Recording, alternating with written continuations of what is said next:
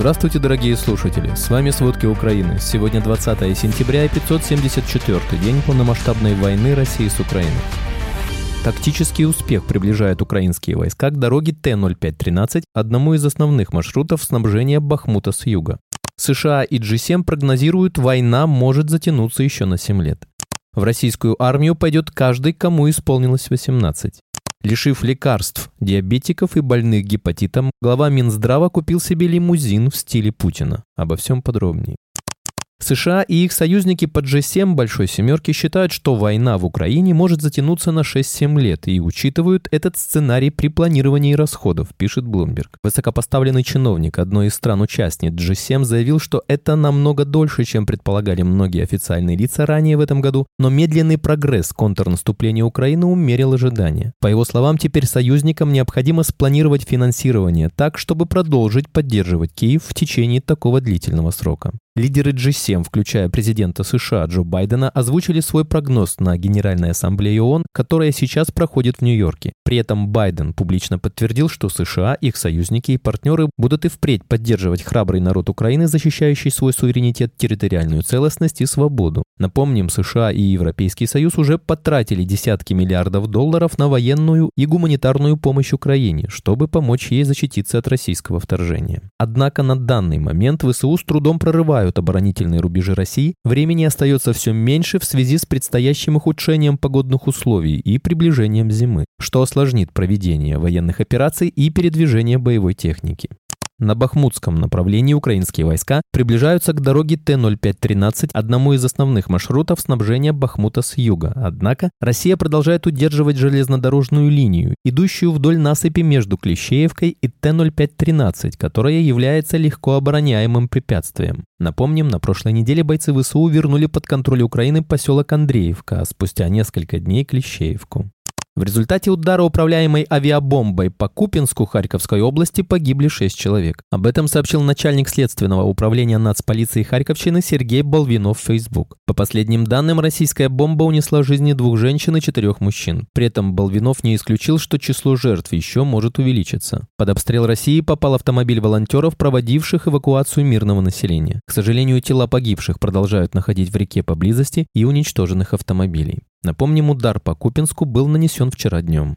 Сегодня утром российские войска обстреляли Херсон, пострадали разные районы города. Об этом сообщил начальник Херсонской городской военной администрации Роман Мрочко в Телеграм. По данным Херсонской ОВА, за минувшие сутки россияне более сотни раз обстреливали Херсонщину, под удар попали жилые кварталы, медицинские учреждения в Береславском и Херсонском районах территории заводов и автомобильные базы, а также учебное заведение в самом Херсоне. Из-за обстрелов два человека погибли, еще четверо получили ранения.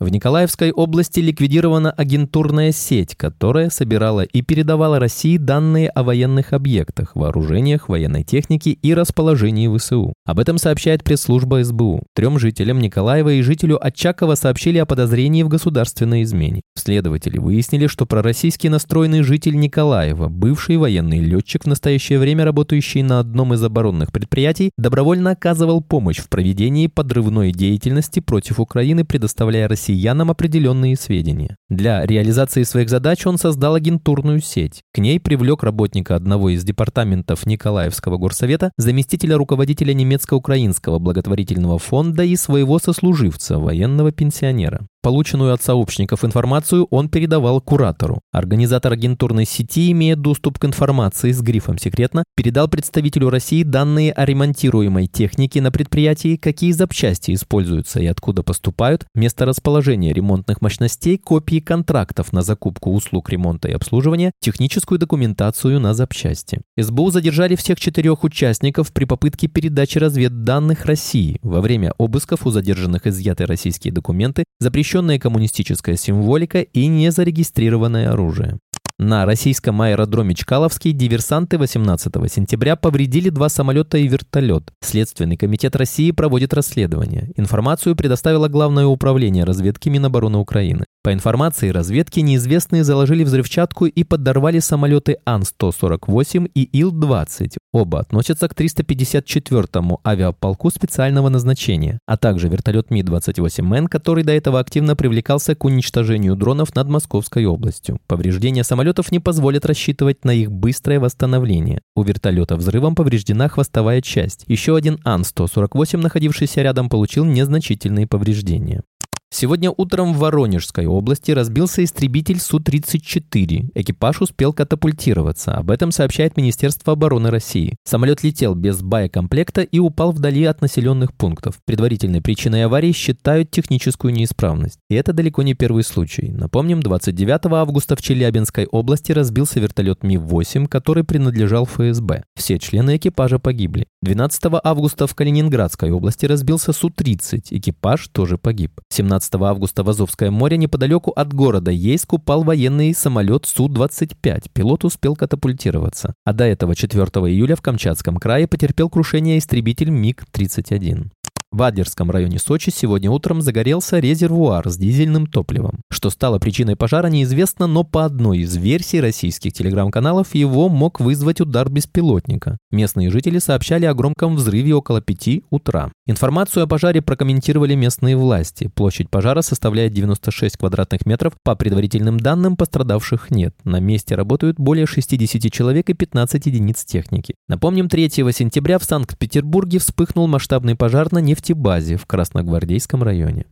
Президент Украины Владимир Зеленский вчера выступил на дебатах Генеральной Ассамблеи Организации Объединенных Наций. В частности, он призвал к ядерному разоружению России. Украинский лидер отметил, что Украина отдала свой третий по величине ядерный потенциал, и мир доверил его России. Президент напомнил, что в течение 20 века мир научился воздерживаться от использования оружия массового поражения, но эта стратегия не должна быть единой для защиты мира от последней войны. В качестве примера он привел ЗАЭС, которую Россия обстреляла, оккупировала и теперь шантажирует других утечками радиации. Президент Владимир Зеленский призвал мир не пытаться заключать теневые договоренности с Россией. По его словам, любые переговоры нужно вести в открытом формате.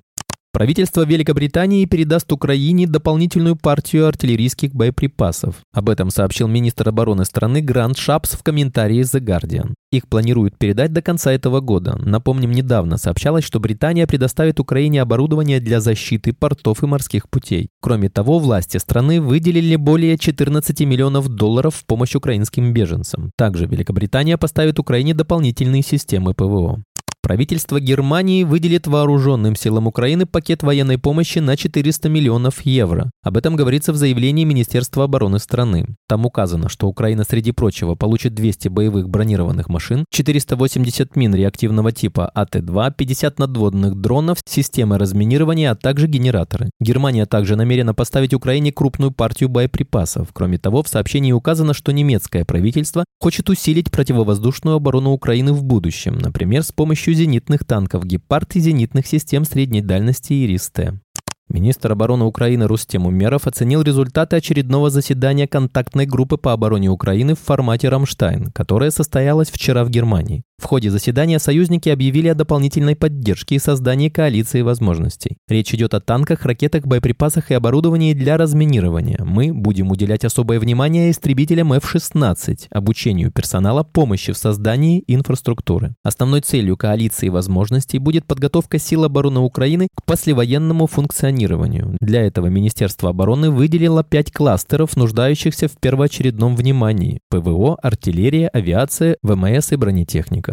Указом Путина от января 2023 года численность армии должна увеличиться до 2 миллионов человек. Примечательно, что доля срочников от общей численности армии составляет примерно треть. Треть от запланированных 2 миллионов – это почти 700 тысяч человек. Если посмотреть на рождаемость, то можно увидеть, что в период с 2005 по 2007 год она составляла примерно полтора миллиона человек. При соотношении 50% мальчики, 50% девочки. Получается 700 тысяч мальчиков. Таким образом, власть нацелилась на всех парней, которые скоро достигнут совершеннолетия. Уже сейчас идут отчисления студентов аккурат перед призывом, а также повальная пропаганда армейской службы в школах и вузах.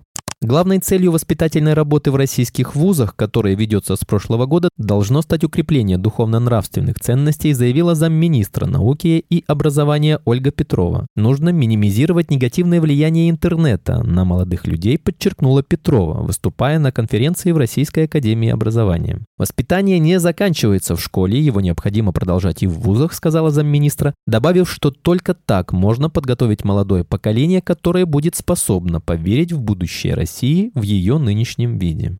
Глава Минздрава Михаил Мурашко сменил служебную BMW 7 серии на суперпремиальный отечественный автомобиль, который предназначался для шейхов и президентов. Мурашко заметили на седане Аурос Сенат черного цвета. Машиной этой же марки пользуется Владимир Путин. По данным автостата, за первые три месяца 2023 года было продано лишь 9 единиц российской альтернативы Rolls-Royce. Поддержав программу Путина по переходу на отечественные автомобили, Минздрав резко увеличил траты на авто для Мурашко. Если BMW 7 серии ранее стоил до 10 миллионов рублей, то Аурус уже более 36 миллионов. Госагентство РИА Новости похвалило министра за переход на элитный автомобиль, несмотря на катастрофическую нехватку лекарств для пациентов с сахарным диабетом и гепатитом С. Например, в бюджете заложено только 10% от суммы, которая необходима для реализации федерального проекта «Борьба с сахарным диабетом». Всего до 2025 года на него зарезервировано 10 миллиардов рублей в год, а нужно около 100 миллиардов. Без медикаментов остались более 95% россиян с гепатитом С. В 2022 году лекарством обеспечили только чуть более 26 тысяч человек, то есть около 4% пациентов, состоящих на учете, и 1% от общего числа больных подсчитали аналитики Здравресурса. Они пришли к выводу, что расходы из бюджета на закупку препаратов снизились на 13% до 8,3 миллиардов рублей. При этом число новых случаев заболевания гепатитом С неуклонно растет. Спасибо, это были все главные новости о войне России с Украиной к этому часу. Помните, правда существует, а мы стараемся сделать ее доступной. Если вам нравится то, что мы делаем, пожалуйста, поделитесь этим подкастом с друзьями в России. Также, если вы хотели бы помочь нам делать материалы еще более качественными, пожалуйста, оставляйте фидбэк. Это очень важно для нас и для распространения правдивой информации. До встречи.